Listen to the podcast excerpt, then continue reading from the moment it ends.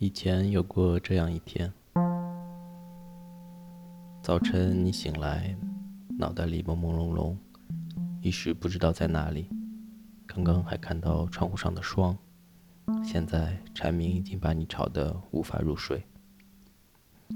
奶奶来叫你起床上学了，你还想再睡一会儿，她叫了两三次，你终于听见她走开了。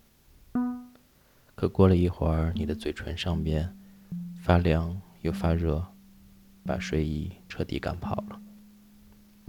你嗷嗷乱叫，睁开眼睛，奶奶在一旁哈哈大笑。这是奶奶的清凉油唤醒法。今天天气不错，阳光明媚。早饭是豆腐脑和油条。这是爷爷早上出门散步时从楼下打回来的。平时就只有喝点粥，就点咸菜。今天算是小小的改善了生活。堂姐要出门上学了，你胡乱吃完最后两口，一边叫着“等等我”，一边匆忙地提上鞋跟。你坐在姐姐的自行车后座上。夏天的早晨还不算太热，只是阳光很足。远远的，你看见好朋友走在路上，一边走一边系着他脏兮兮的红领巾。你跳下车，头也不回，说了声“姐姐再见”，听见后面传来“过马路小心点啊”的嘱咐。你和朋友一路嘻嘻哈哈。说起了昨天晚上看的动画，说起了他在收集的《封神榜》卡片。到了校门口，离开学的时间还早，你们两个逗了一会儿门口的大黄狗。你的朋友买了一张鸡蛋灌饼，你没忍住，讨了一口来吃。看校门的大爷今天也是笑眯眯的，也不怎么说话。今天是周五。周五的课最轻松，周五之后就是周末了。把作业本交给课代表，一帮男生聚在教室后面，重新开始交换昨天电视上的情报。周五上午的课程是英语、美术、品德、体育。体育课之后就能去吃饭，是最好不过的了。好像午休可以变得很长很长。而英语课的老师则是一位刚刚入职的大姐姐，打扮得很漂亮，你很喜欢她，也因为这样，你也很喜欢英语。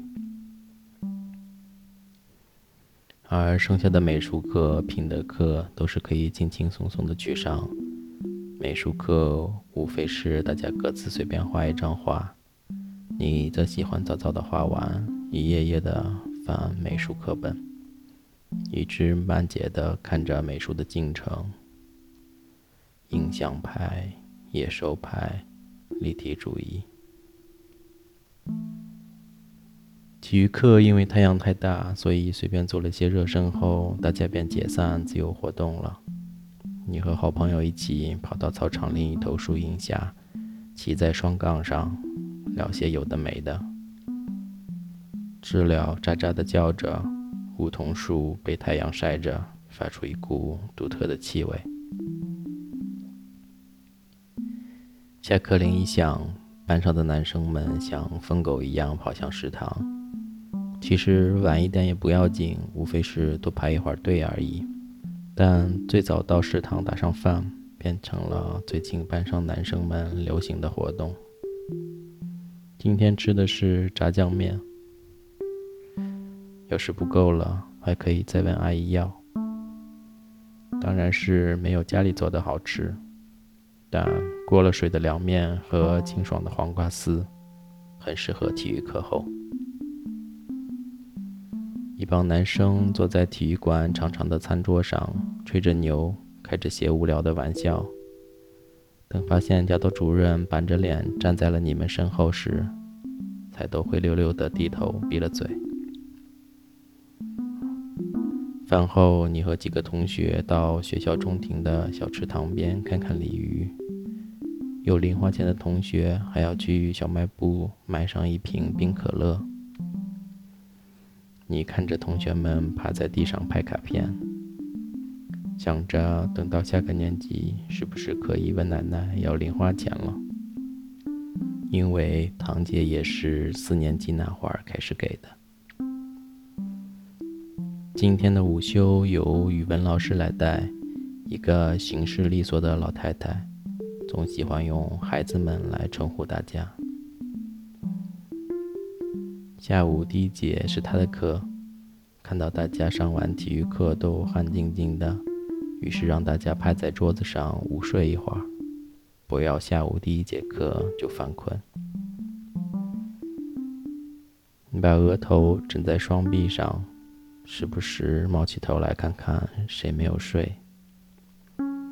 教室里安静下来，时不时吹进窗的下风，浮动着蓝色的窗帘。你借着这安静，偷偷地向暗恋的女生方向看去。她侧着脸，侧着身子，已经睡着了。你好像是第一次看到他睡着的脸，你觉得这画面很美好。我看见有人还睁着眼睛呢，语文老师这样说道。等你醒来的时候，已经马上就要上课了，班上恢复了之前的嘈杂，你悄悄擦掉嘴角的口水。下午的第一节课之前是校园广播，高年级的同学播报了需要传达的事项，然后按照惯例放送了一首流行歌曲，是周杰伦的《简单爱》。这是高年级同学之间流行的歌星，这是你第一次听到周杰伦，第一次听到《简单爱》。不久之后，当你得到人生中第一个爱国者 MP3 的时候，《简单爱》也是在上面储存的第一首歌。午后，阳光转到了另一头，留下教室里一片闷热。你坐在窗边，听着蝉鸣，听着课代表朗诵古诗，期待着能不能吹进一股凉凉的夏风。因为学生减负的缘故，周三和周五下午只有两节课。周五的最后一节是班会。今天是全校大扫除的日子，班主任过来嘱咐了一下周末的作业和大扫除的事项。全校好像都热闹了起来，各个班的同学打着水桶，也有男生扛着扫帚、拖把。打打闹闹，被负责任的女同学教训。你和你喜欢的那女生被分到了擦地的工作，擦地就要等到最后，等到黑板清洁干净，地扫干净，也就是最后才能走的。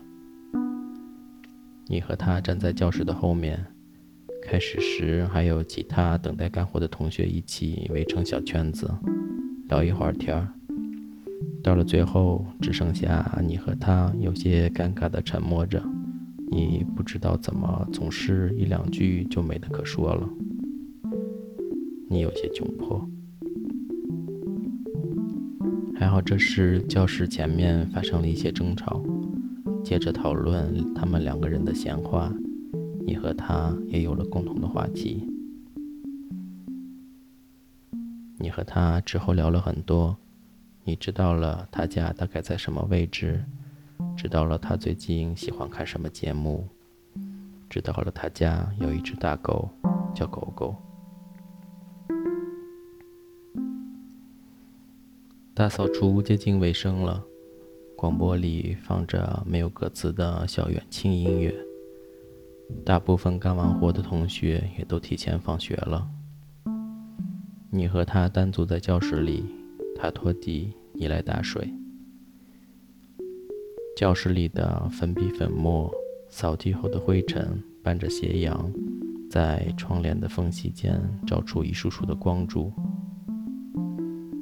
在物理还是化学课上，好像学过，这叫做丁达尔效应。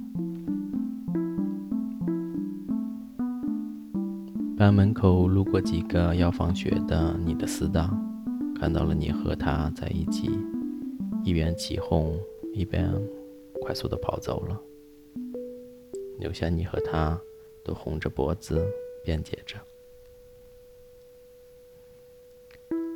放学了，你和他在校门口告别，他走左边，你走右边，他挥挥手。你伸手摸摸裤子口袋里那张纸条，上面写着他家的电话号码。你走了两步，回头看看他的方向，甚至连他的背影看起来都很特别了。而他没有回头，也许是在你没在看的时候已经回过头了，或是马上就要回头，你没办法知道了。